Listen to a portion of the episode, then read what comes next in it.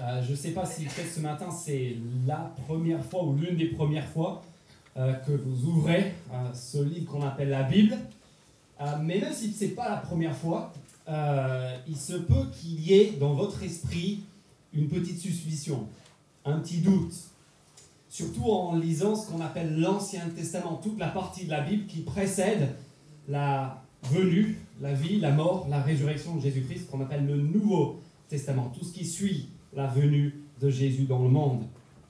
Et je pense que le doute que nous avons, c'est ce qu'on se dit, bah, le problème avec l'Ancien Testament, c'est qu'à la différence des évangiles, à la différence de Jésus, bah, l'Ancien Testament, c'est cette partie triste de la Bible, c'est la partie déprimante.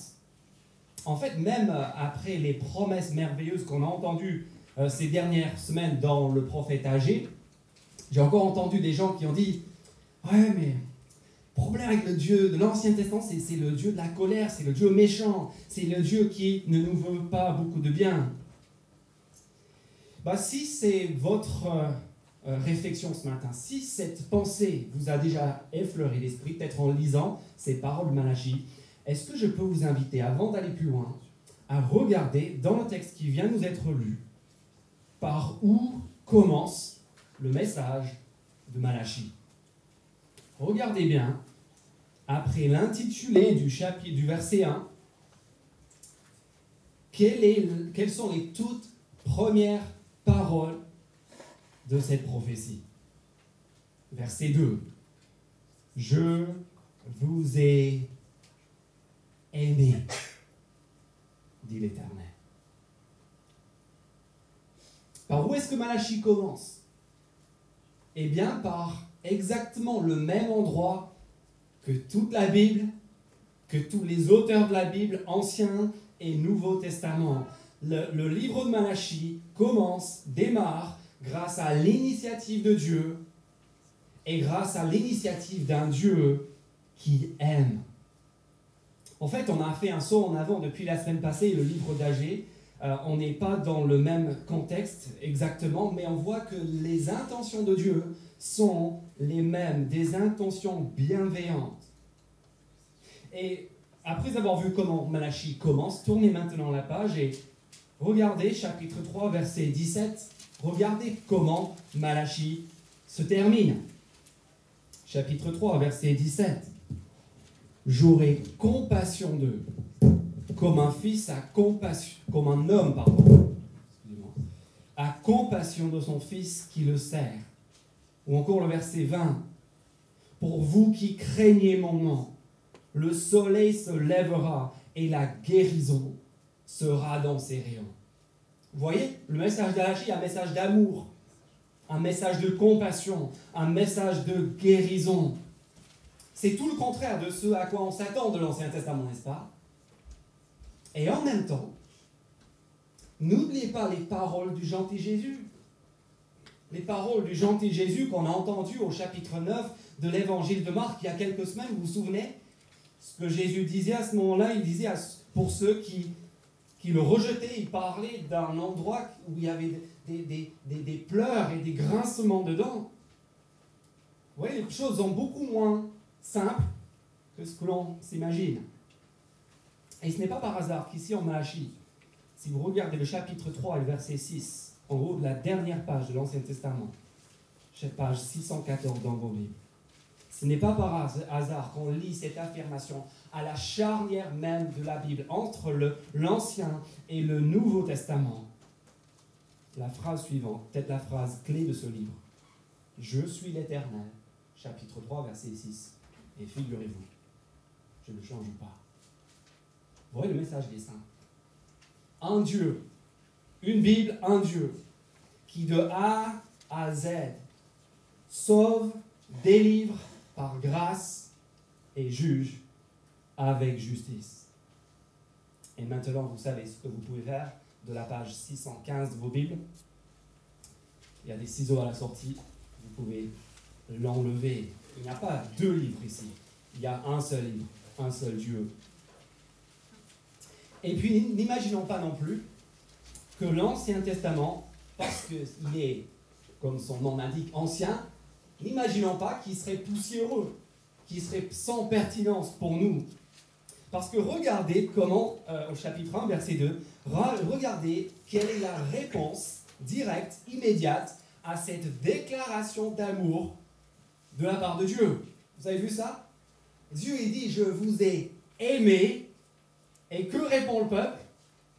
Qu'est-ce que vous vous répondez quand on vous dit, je t'aime bah, Regarde ce que le peuple répond quand Dieu euh, fait cette déclaration directe.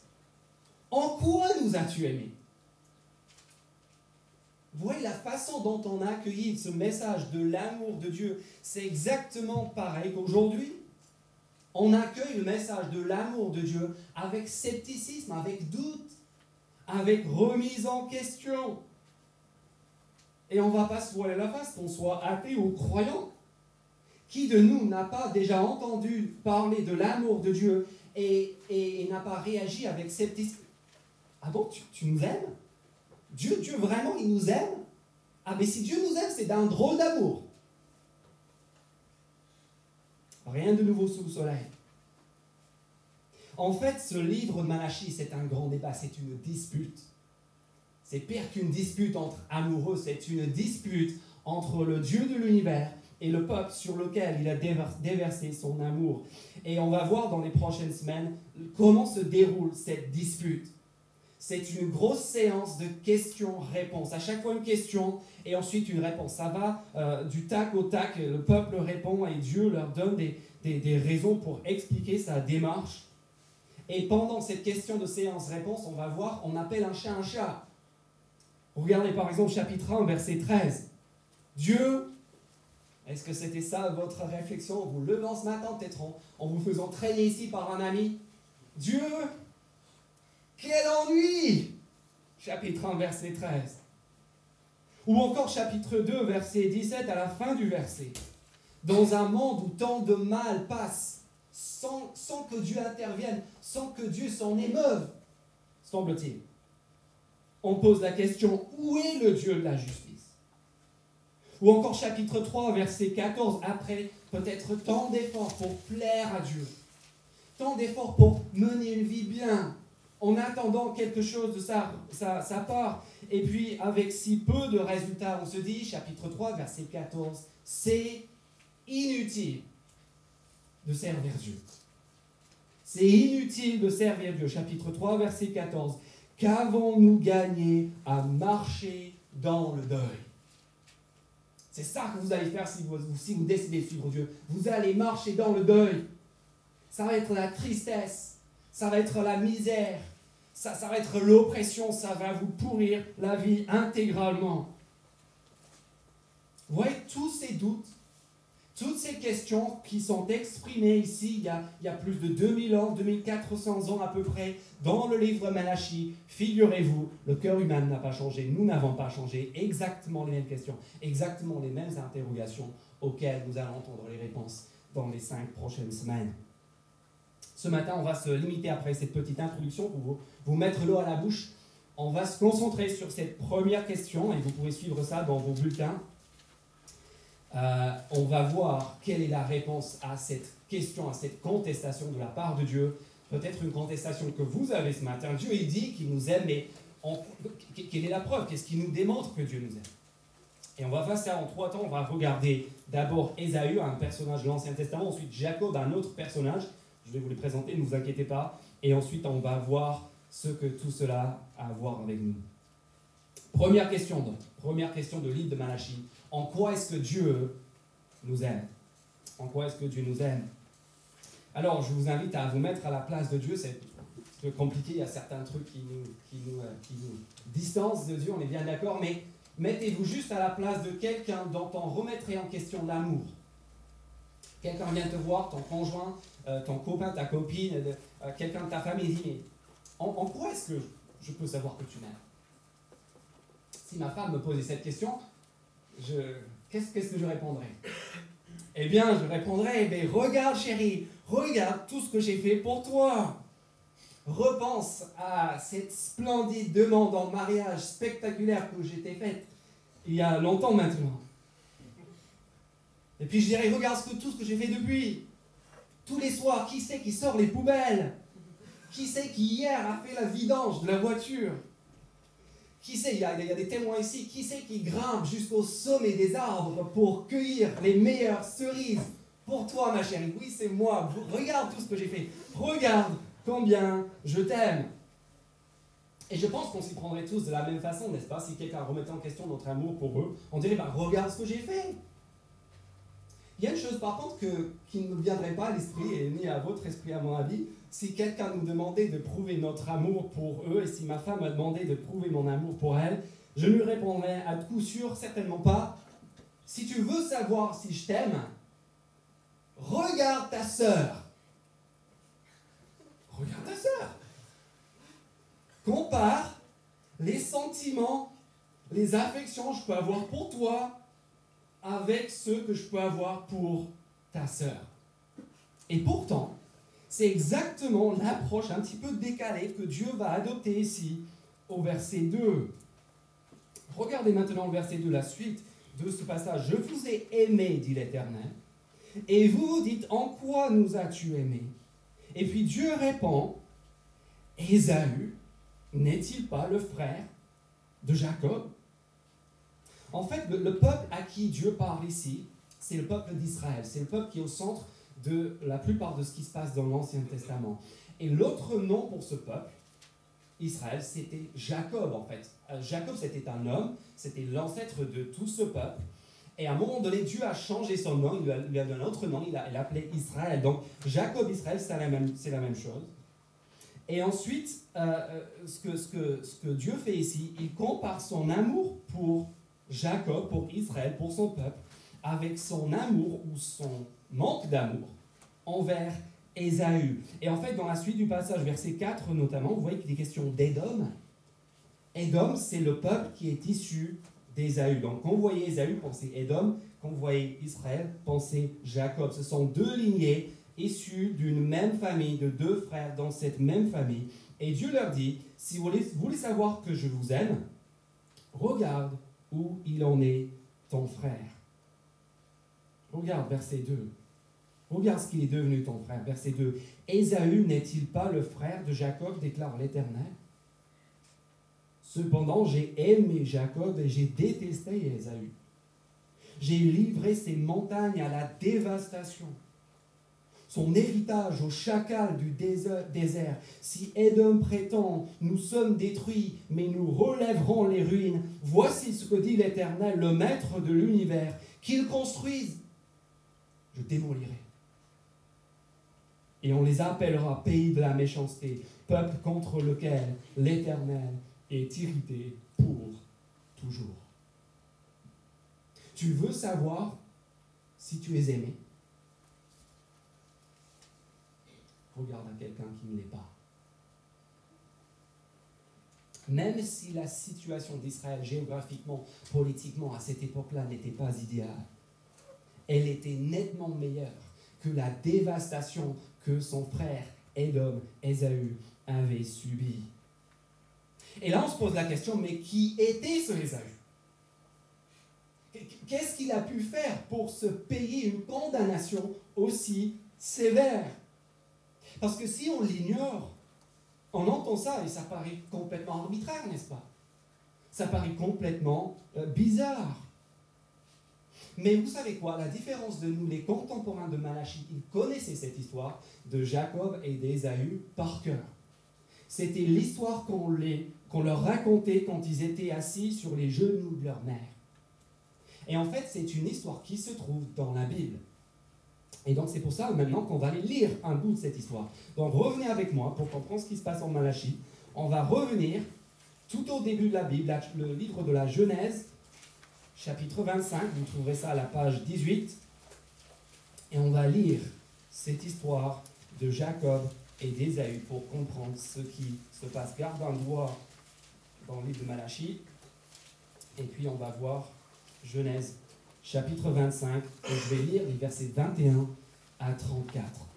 Ça, c'est l'histoire que tous ces petits Israélites connaissaient depuis leur plus jeune âge. Donc Genèse, chapitre 25, versets 21 à 34, à la page 18. On lit à partir du verset 21.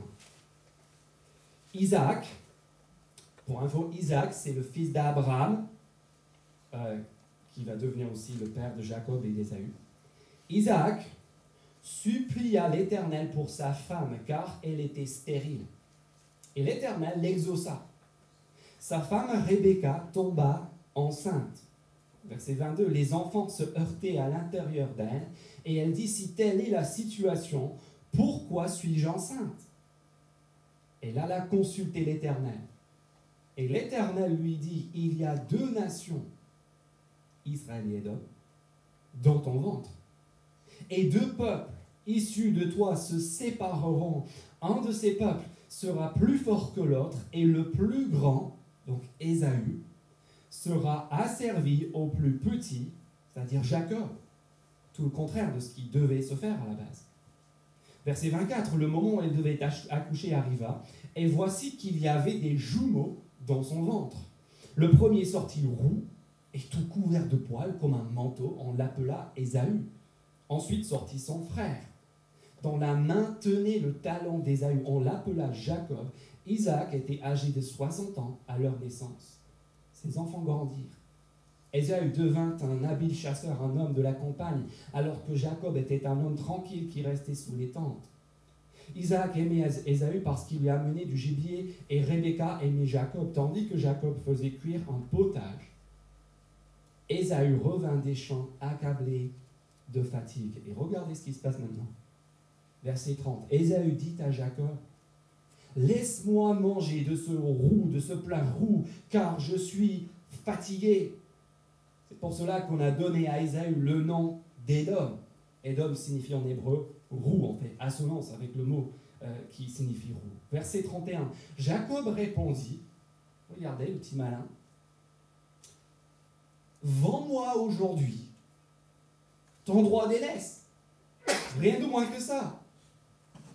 Verset 32, Ésaü répondit, Je vais mourir. À quoi me sert ce droit d'aînesse? Comprenez, c'est comme nous quand on dit, je suis mort de faim. Sa vie, ses jours ne sont en aucun cas en danger. Je vais mourir, à quoi me sert ce droit d'aînesse? Verset 33, Jacob dit, Jure-le-moi d'abord. Il lui jura. Il vendit son droit d'aînesse à Jacob. Alors Jacob donna du pain, du potage de lentilles à Ésaü. Il mangea et but, puis se leva et s'en alla. regardez la clé, c'est la dernière phrase. C'est ainsi qu'Ésaü méprisa son droit d'aînesse. L'histoire nous montre une chose. L'histoire nous montre qu'à la base, Ésaü était destiné à tout sauf la malédiction. Qui était Ésaü? Il était logiquement l'aîné, il était l'héritier de toutes les promesses de Dieu, de ses promesses fabuleuse que Dieu avait faite à son grand-père Abraham et dont il devait euh, devenir le dépositaire et le bénéficiaire. Le problème, c'est quoi? Le problème, c'est que comme souvent des enfants privilégiés deviennent des enfants gâtés. Ésaü, on le voit dans cette histoire, Ésaü, il est un rustre c'est un balourd. Il est totalement inconscient des immenses privilèges de Dieu qui lui ont été octroyés. Et donc, parce qu'il ne réalise pas ce que représentent ces promesses de Dieu, qu'est-ce qu'il fait? Il les vend. Il les vend pour, rien. Pour un plat de lentilles. Alors, regarde, si ça avait été des côtes de bœuf, non, il les vend pour des lentilles. Et puis regardez le verset 34, il se lève, mange, boit, se lève, s'en va, il n'y pense plus. Qui est Ésaü Ésaü, mes amis, il est un rustre. Il est un enfant gâté. Il est totalement inconscient de ses immenses privilèges. Il méprise totalement la grâce immense et imméritée que Dieu lui offre. Et c'est pour cela, dit Malachi, qu'il a été euh, livré à la dévastation. Mais ça, c'est que le début de l'histoire. Ça, c'est juste Ésaü. Regardez maintenant avec moi Jacob.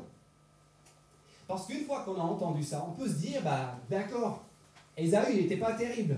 On est, on est d'accord, Ésaü n'était pas terrible. Euh, donc, euh, bah, voilà, Dieu, il les a regardés, ces deux petits, Ésaü et Jacob. Il a dit euh, Ésaü, c'est un russe, c'est un enfant gâté, il ne se rend pas compte de ce qu'il a.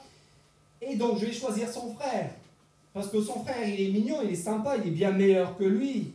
Ésaü ne veut pas ses privilèges, il ne veut pas de, ma grâce, de ses, promesses. Donc, je, vais les donner à son frère, à Jacob.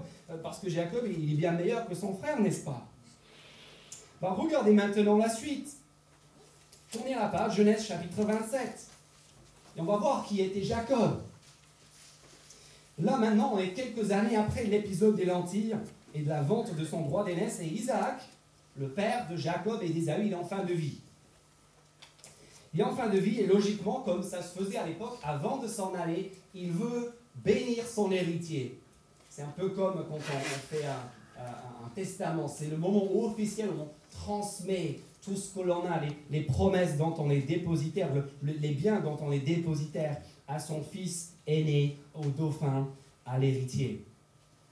Et, euh, et, donc, ce qu'il lui demande, comme on l'a vu dans l'autre passage, Ésaü et, Isaac, ils sont dans des biens parce que Ésaü allait lui chercher du gibier. Donc il dit Vas-y, mon fils, pars à la chasse, tu vas préparer un bon gibier pour ce repas, cette cérémonie de bénédiction.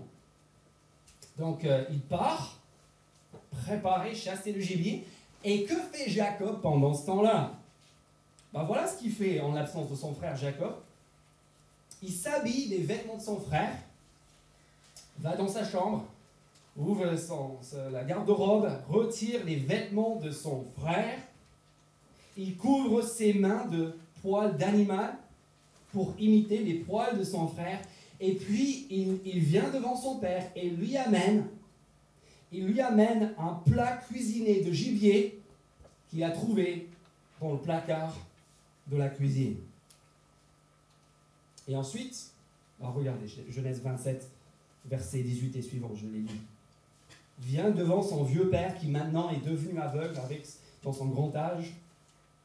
Et ensuite, verset 18 de Genèse chapitre, de Genèse chapitre 27, il dit Il vint vers son père, devenu aveugle dans sa vieillesse et dit, mon père, Isaac dit, me voici, lequel de mes fils es-tu? Jacob répondit à son père, je suis ton fils aîné, Ésaü. Je me suis conformé à tes instructions, lève-toi donc, installe-toi et mange de mon gibier afin de me bénir. Là, Isaac, il sent qu'il y a un truc qui tombe par. Il dit au verset 20, Isaac dit à son fils, comment cela? Tu en as trouvé bien vite, mon fils? Jacob répondit, regardez, c'est l'Éternel ton Dieu qui l'a fait venir devant moi. Isaac dit à Jacob, approche-toi donc que je te touche, mon fils, pour savoir si tu es mon fils Ésaü ou non. Jacob s'approcha de son père Isaac, qui le toucha et dit, La voix est celle de Jacob, mais les mains sont celles d'Ésaü. Il ne le reconnut pas, parce que ses mains étaient venues comme celles de son frère Ésaü. Et il le bénit. Chers amis, qui est Jacob?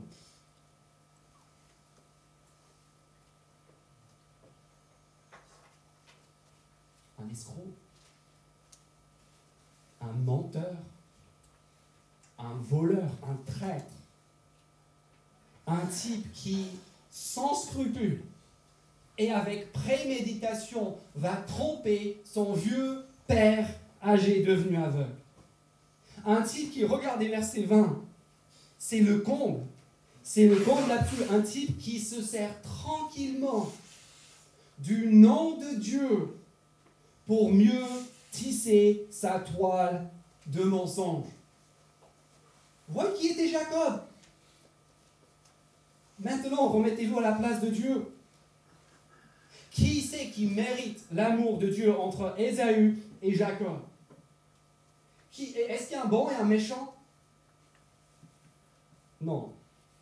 Aucun des deux ne mérite l'amour de Dieu. Ils sont tous les deux, de façon évidente, minables. On a un escroc et un rustre, un enfant gâté. Sont aussi répréhensibles l'un et l'autre. Maintenant qu'on a vu ça, revenons à Malachie. Revenez avec moi à Malachie, chapitre 1. Et posons-nous la question, maintenant qu'on comprend l'histoire à laquelle il fait allusion, où est-ce que Malachie veut en venir? Où est-ce qu'il veut en venir en nous racontant cette histoire? Parce qu'ici, maintenant, plusieurs siècles après ces faits-là, Malachi, qu'est-ce qu'il est en train de faire? Il est en train de rappeler à Israël qui remet en question l'amour de Dieu, il est en train de lui rappeler que l'amour de Dieu pour lui était un miracle. Un miracle absolu. Que Dieu puisse envisager d'aimer ne serait-ce qu'un seul de ses deux frères. C'est totalement incroyable, c'est un scandale. J'espère que quand vous regardez cette histoire, quand vous entendez ce qui s'est passé, on n'est pas en train de se dire pourquoi est-ce que Dieu n'a pas aimé un tel? On dit mais comment est-ce que Dieu a pu faire pour montrer sa faveur envers un de ses garçons? Ils sont tous les deux tellement minables, tellement à côté de la plaque. Et ce scandale, c'est ce qu'on appelle le scandale de la grâce, le scandale de la faveur imméritée de Dieu envers ceux qui ne mérite rien de sa part. Et ce scandale-là, je pense que vous me voyez venir, ce scandale-là, il nous concerne directement. Regardez le verset 5, regardez comment il termine. Il est en train de faire le lien directement avec notre situation, avec la situation de son peuple et avec notre situation aujourd'hui. Regardez ce qu'il dit. Il dit, ce que je vous raconte là, c'est une révélation du caractère de Dieu dans l'histoire qui est là pour nous interpeller à titre personnel. Parce qu'il dit, cette histoire, ça, ça vous regarde aussi, verset 5. Il dit, vos yeux le verront et vous direz, l'Éternel est grand, même en dehors des frontières d'Israël. Il faut savoir qu'à cette époque-là, Israël, les frontières d'Israël n'étaient pas, euh, pas, énormes. Israël, à l'époque de Malachi, c'était, euh, c'était un petit pays, un petit territoire entouré par grandes nations, par grandes puissances, qui faisait peut-être 50 km sur 30. C'était un petit peu le, l'Andorre de, d'aujourd'hui, sauf qu'ils n'avaient pas le ski, ils n'avaient pas les avantages fiscaux. Et pourtant, et pourtant, si on regarde au verset 4, c'est ça qui est bizarre. Le Dieu de ce petit territoire minuscule, méprisable. Pour qui se prend-il? Verset 4, il se prend pour le maître de l'univers. Est-ce que vous connaissez le nom de, la personne qui préside le, territoire d'Andorre? Je ne connais même pas son nom. Et là, on a le Dieu de ce micro-territoire méprisable qui raconte cette histoire, qui commence à se prendre pour le maître de l'univers. Et là, on ne comprend plus. Il dit, verset 5, qu'il est un Dieu qui un jour sera reconnu comme étant grand, même en dehors des frontières de ce petit territoire. Pourquoi? Eh bien, à cause de cette histoire de la Genèse. Parce que Dieu, dans la Genèse, a fait une promesse à Jacob. Il a promis qu'à travers la descendance de ce misérable escroc, il avait pour projet de bénir toutes les nations. En fait, c'est ce qu'il dit, c'est que ce que l'on voit ici en microcosme avec Jacob d'abord, avec un homme, ensuite avec sa famille, ensuite avec tout un pays, avec Israël, il dit, en fait, ça, ce n'est qu'une préfiguration de ce que Dieu a l'intention de faire avec l'ensemble des nations, verset 5 il dit que de même qu'il a montré sa faveur envers un escroc misérable à cette époque-là, de même il va faire la même chose avec nous, il va montrer sa, faveur scandaleuse. À un Dieu, un monde, pardon, minable envers les menteurs, envers les blasphémateurs, envers les escrocs, envers les traîtres que sont vous et moi. Et c'est pour cela qu'un peu plus loin dans la Bible, notamment dans l'évangile de Marc, qu'on vient de voir pendant cet hiver, comment est-ce que Marc commence? Marc commence son récit de la vie, la mort, la résurrection de Jésus avec une allusion à ce prophète Malachie. C'est pour ça que l'apôtre Paul, un peu plus loin, quand il résume la portée de la venue, de la vie, la mort, la résurrection de Jésus, il dit ceci, il dit, voici comment Dieu prouve son amour envers nous. Voyez le rapport En quoi nous as-tu aimés Attendez de voir des dieux. Un jour, mon nom sera reconnu comme grand, même en dehors des frontières d'Israël. Et puis, à peine trois ou quatre siècles plus tard, on a l'un des plus grands responsables du mouvement chrétien qui explique le sens et la portée de la venue, la mort, la résurrection de Jésus-Christ en disant ceci. Romains 5.8. Voici comment Dieu prouve son amour envers nous. Et il poursuit alors que nous étions encore pécheurs. Christ est mort pour nous. Une Bible, un Dieu qui de A à Z fait preuve de faveur, de grâce scandaleuse envers des hommes et des femmes qui ne méritent rien nous part. Et ça, c'est la fabuleuse nouvelle de ce que nous appelons l'Évangile, la Bible. Dieu nous aime-t-il? Pour le savoir, il faut qu'on regarde à Jésus, il faut qu'on regarde à la croix. Il faut qu'on regarde à cet endroit où Dieu lui-même vient mourir pour les péchés, pour le mal qui a été commis par vous et par moi. Jésus-Christ est ce descendant de Jacob, ce roi promis dont on a parlé la semaine dernière en Agé, qui vient mourir pour les fautes de son peuple, qui vient déverser sa faveur imméritée, sa grâce scandaleuse envers et sur des gens qui ne méritent rien de sa part. Et en faisant cela, en faisant cela, Jésus a fondé une nouvelle famille. Ça aussi, on l'a vu en Marc, il a fondé une nouvelle famille une famille qui n'est pas composée de ceux qui appartiennent à une race, pas une famille biologique, mais ce qu'il appelle un, nouveau peuple, un nouveau Israël, qui est constitué de tous ceux qui reconnaissent, comme Jacob, comme le premier Israël, qu'alors qu'il ne mérite rien de la part de Dieu, Dieu lui-même vient déverser sa faveur sur eux, vient leur donner tout jusqu'à son Fils. Et la question pour nous, elle est simple. Et c'est ça la question avec laquelle je vous laisse en ouvrant ce livre de Malachie. La question est de savoir à quel groupe appartenons-nous? En fait, il y a ici, avec Esaü et Jacob, on a deux postures. Deux postures que nous pouvons adopter. Deux groupes de personnes. Et vous savez quoi, ce ne sont pas les gens bien et les gens pas bien.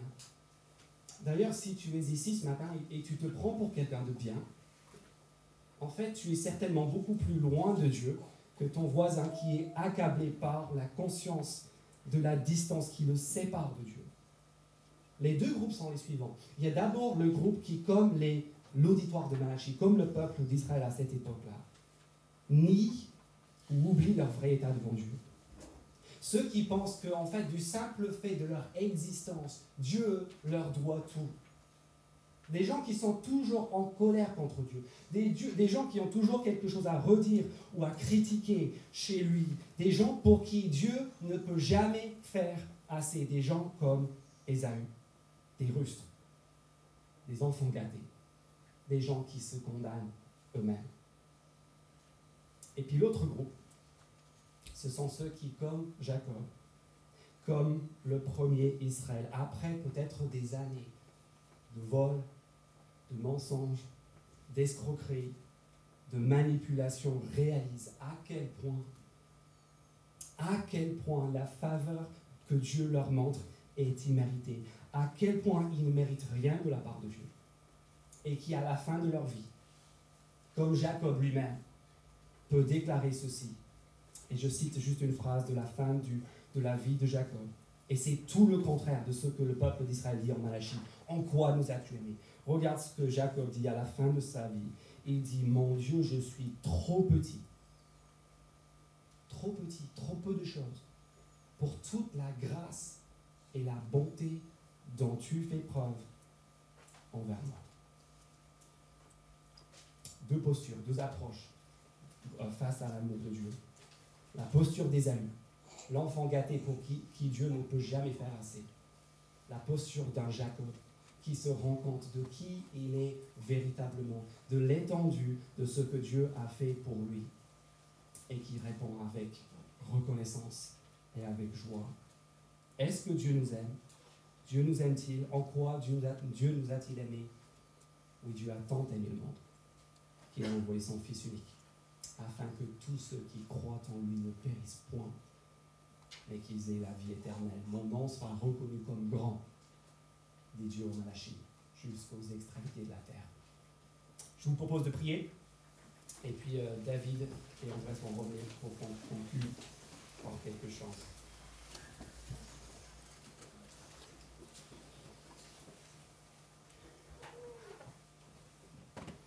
Notre Père, on se reconnaît dans ces questions, dans ces questionnements du livre de Malachi. En quoi nous as-tu aimés On peut se poser la, question. Et nous te remercions parce que de bout en bout, du début à la fin, ta Bible nous montre ton caractère, nous montre comment tu choisis d'agir envers nous alors que nous ne méritons rien de ta part. Tu choisis de déverser ta grâce, ta faveur imméritée sur nous en la personne de ton Fils. Nous te remercions pour lui nous te demandons de nous aider à agir, à répondre, non pas avec méfiance, non pas avec amertume, mais avec joie, avec reconnaissance, avec dévouement. Donne-nous de comprendre qui nous sommes pour mieux voir qui tu es et tout ce que tu as fait pour nous par amour. Amen. Amen.